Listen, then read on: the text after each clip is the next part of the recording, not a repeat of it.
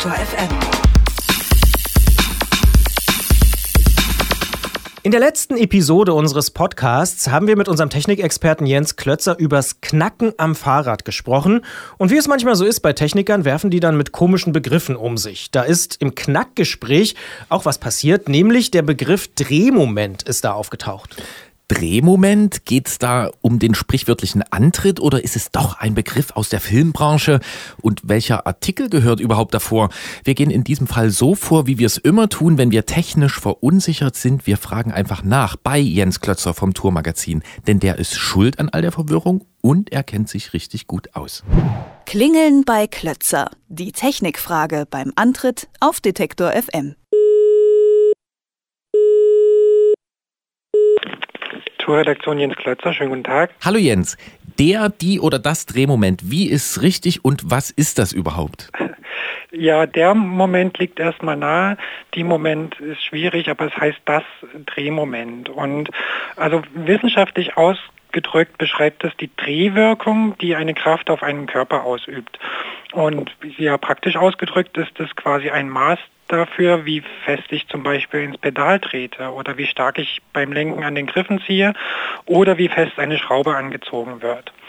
Die Einheit dafür ist Newtonmeter und der Wert ergibt sich aus der eigentlichen Kraft, die ich dafür aufwende, mal der Länge des Hebelarms. Und äh, der Hebelarm, das kann dann zum Beispiel die Kurbel sein oder die Lenkerbreite oder eben ein Schraubenschlüssel. Jetzt haben wir ein bisschen was gelernt. Drehmomente spielen also an vielen Stellen am Fahrrad eine gewisse Rolle. Jetzt könnte ich aber auch der ignorante Physik-Abwähltypi sein, der sagt, naja, warum soll ich persönlich mich denn damit auseinandersetzen mit Newton und Drehmomenten? Also es spielt am Fahrrad natürlich eine ganz zentrale Rolle, weil es führt dazu, dass das Rad überhaupt fährt, weil sich Teile drehen. Aber darum muss ich mich jetzt als Anwender tatsächlich nicht kümmern, weil das ist einfach so.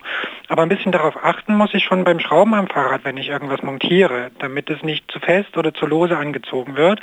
Und für ganz viele Teile ist deswegen das richtige Anzugsmoment irgendwo angegeben. Also steht entweder auf die Teile gedruckt oder steht zum Beispiel auch in der Bedienungsanleitung. Damit wir jetzt nicht in der nächsten Sendung schon wieder ein Anschlussgespräch machen müssen, Anzugsmoment, ist das morgens oder was? Nee, das ist das Drehmoment, mit dem ich eine Schraube anziehe. Alles klar, okay. Und dann klären wir jetzt gleich noch den nächsten Begriff, denn in der letzten Sendung, im letzten Podcast, hast du den Drehmoment Schlüssel erwähnt.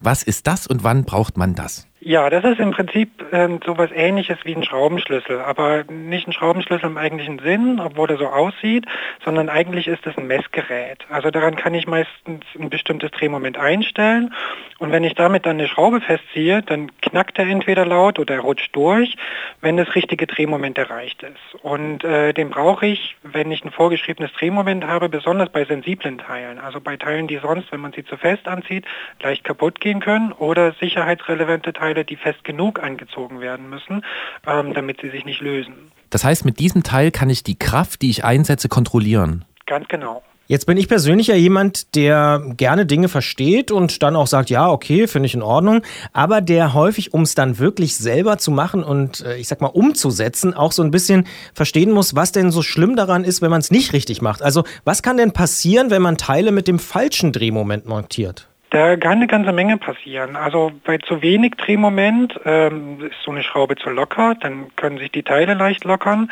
Am Sattel oder Lenker kann das natürlich gefährlich werden, wenn man das zu spät merkt. Zu fest ist aber auch nicht gut, weil im besten Fall, wenn das dann eine Weile so fest bleibt und dann noch ein bisschen korrodiert, dann bekommt man die Verbindung nicht mehr gelöst und dann wird es kompliziert, wenn man die Schraube nicht mehr loskriegt. Im schlimmsten Fall kann so eine Schraube dann aber auch abreißen. Also entweder schon beim Anziehen, wenn man so fest anzieht, dass es den Kopf abreißt, oder dann während der Fahrt bei der Belastung, dann reißt die Schraube ab und plötzlich ist es teillose. Ganz besonders vorsichtig muss man bei so Teilen aus Carbon sein. Also an teuren Sporträdern, da sind so Lenker, Sattelstütze oder der Gabelschaft, die sind aus Carbon und ziemlich empfindlich, wenn man die zu fest anzieht. Dann knackt es schnell und es entsteht ein Riss im Bauteil. Man hört es vielleicht nicht, aber der kann dann dazu führen, dass das Bauteil versagt und bricht.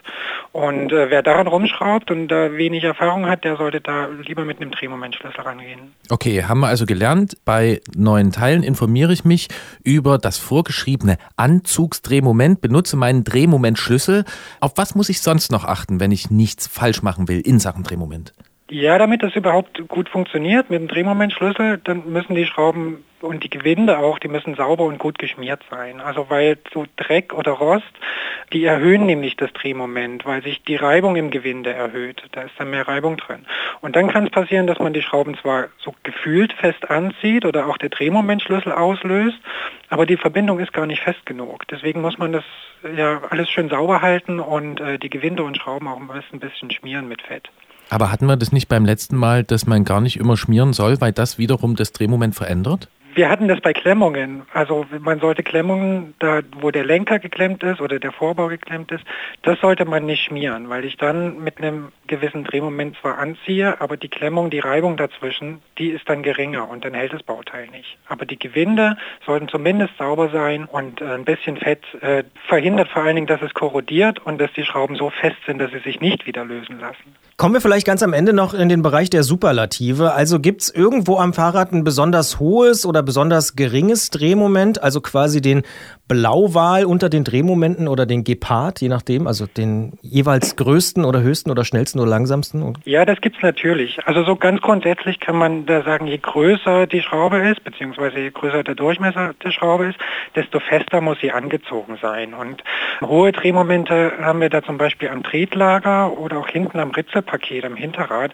Das geht so bis 40 Newtonmeter. Dafür braucht man schon einen relativ großen Schlüssel, so mit 20, 30 Zentimeter Hebelarm, damit man das mit der Hand fest genug kriegt. Die meisten typischen kleineren Schrauben, die so am Lenker oder am Sattel sind, die liegen so bei vier bis sechs Newtonmeter. Dafür reicht so ein kleines handgroßes Mini-Tool. Damit kriege ich das handfest eigentlich ganz gut hin. Es gibt auch Ausnahmen, das sind so Einstellschrauben, zum Beispiel am Lenker. Das ist so, bei den meisten Rädern hat man die direkt vor der Nase, wenn man so von oben drauf schaut. Und äh, mit der wird eigentlich nichts wirklich befestigt, sondern da stellt man nur das Spiel vom Lenklager ein bei gelöstem Vorbau.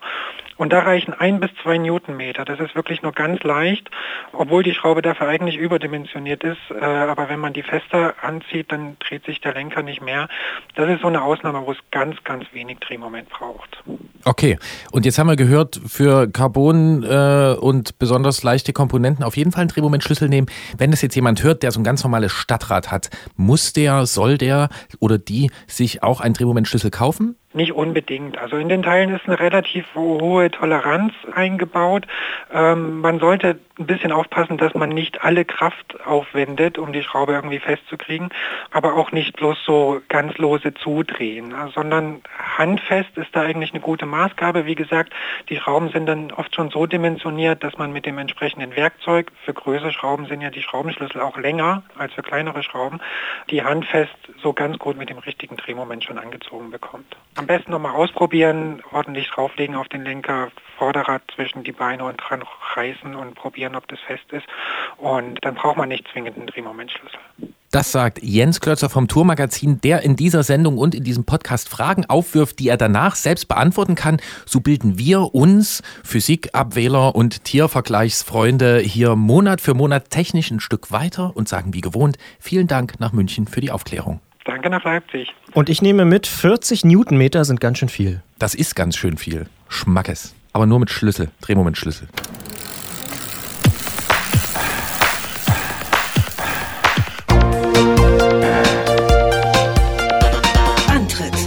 Rund ums Radfahren bei Detektor FM.